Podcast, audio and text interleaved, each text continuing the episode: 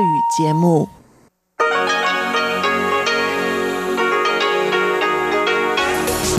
эфире Международное радио Тайваня. В эфире русская служба Международного радио Тайваня. У микрофона Мария Ли. Здравствуйте. Мы начинаем нашу ежедневную программу передачи с Китайской Республики.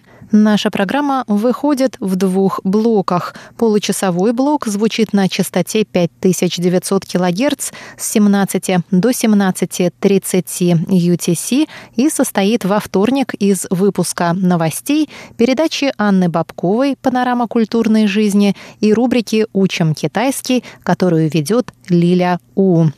А те, кто слушает нашу часовую программу на частоте 9490 кГц с 11 до 12 UTC или же на нашем сайте ru.rti.org.tw смогут также услышать передачу «Нота классики», которую ведет Юна Чень, и повтор почтового ящика со Светланой Меренковой.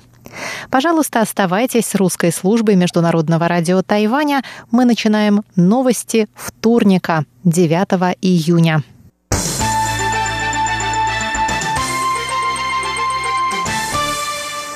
Несколько истребителей Су-30, принадлежащих КНР, а также американский военно-транспортный самолет Си-40 Клиппер пролетели во вторник утром через воздушное пространство Тайваня.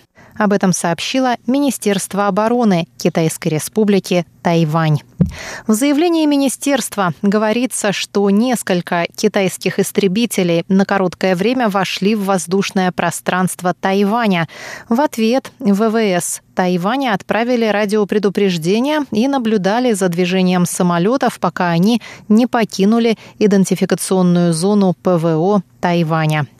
Министерство обороны полностью осведомлено о ситуации в водах и воздушном пространстве вокруг Тайваня и предпринимает активные действия по охране нашей территории, говорится в заявлении министерства. Министерство не уточнило, сколько именно самолетов вошло в воздушное пространство Тайваня, равно как и точное время происшествия. В то же время в отдельном заявлении Министерства обороны говорится, что американский военно-транспортный самолет запросил разрешение на пролет в воздушном пространстве Тайваня и не совершал посадку ни в одном из аэропортов острова. Министерство иностранных дел Тайваня сообщило во вторник, что пристально наблюдает за событиями в Японии, связанными с переименованием района, к которому Япония причисляет острова Дяоюйтай, Сенкаку. 6 июня в японской прессе появились сообщения, согласно которым городское собрание города Исигаки проголосует о переименовании района Тоносиро, к территории которого Япония относит острова Сенкаку, в Тоносиро-Сенкаку. В тот же день Министерство иностранных дел Тайваня призвало Японию к проявлению сдержанности и отказу от наращивания напряженности в регионе. Как стало известно, предложение будет выдвинуто на голосование городского собрания Сигаки 22 июня.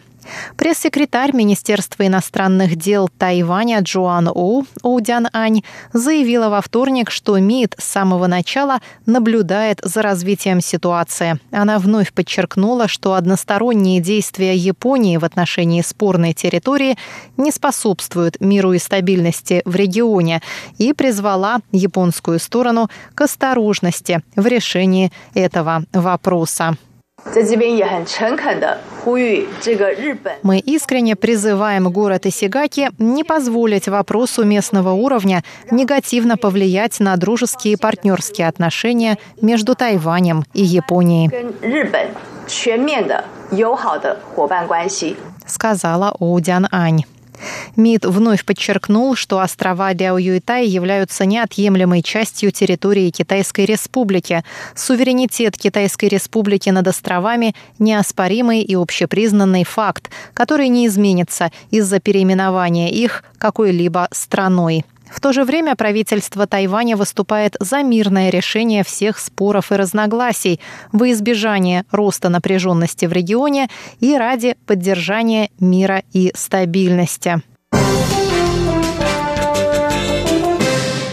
Тайвань обсудил сотрудничество в области борьбы с распространением болезней с девятью странами Африки и Евразии – Эспатини, Турцией, Россией, Израилем, Саудовской Аравией, Монголией, Кувейтом, Оманом и Бахрейном с целью помочь этим странам обуздать эпидемию коронавирусной инфекции COVID-19.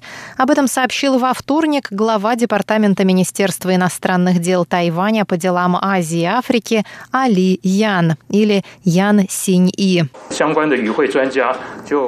Ян рассказал, что переговоры происходили в формате видеоконференций. Эксперты обсуждали противоэпидемические меры, разработку вакцины, развитие в области лечения и тесты на животных. Было достигнуто соглашение о создании платформы для обмена информацией и развития сотрудничества после спада эпидемии. Тайвань, успешно обуздавший эпидемию COVID-19, планирует провести похожее обсуждение с другими странами. МИД Тайваня также сообщил, что республика Палау организовала чартерный рейс для вывоза на родину 11 своих граждан. До посадки на рейс все они будут протестированы на COVID-19. Ежегодные военные учения Ханигуан пройдут на Тайване в июле и сентябре. Учения призваны проверить возможности ведения асимметричных военных действий для отражения атаки вражеских сил, сообщило во вторник Министерство обороны Тайваня.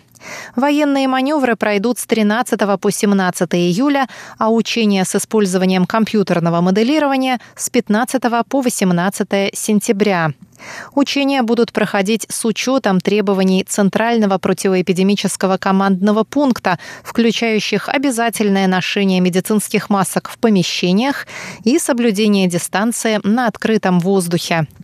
Военные учения Ханьгуан проходят на Тайване с 1984 года.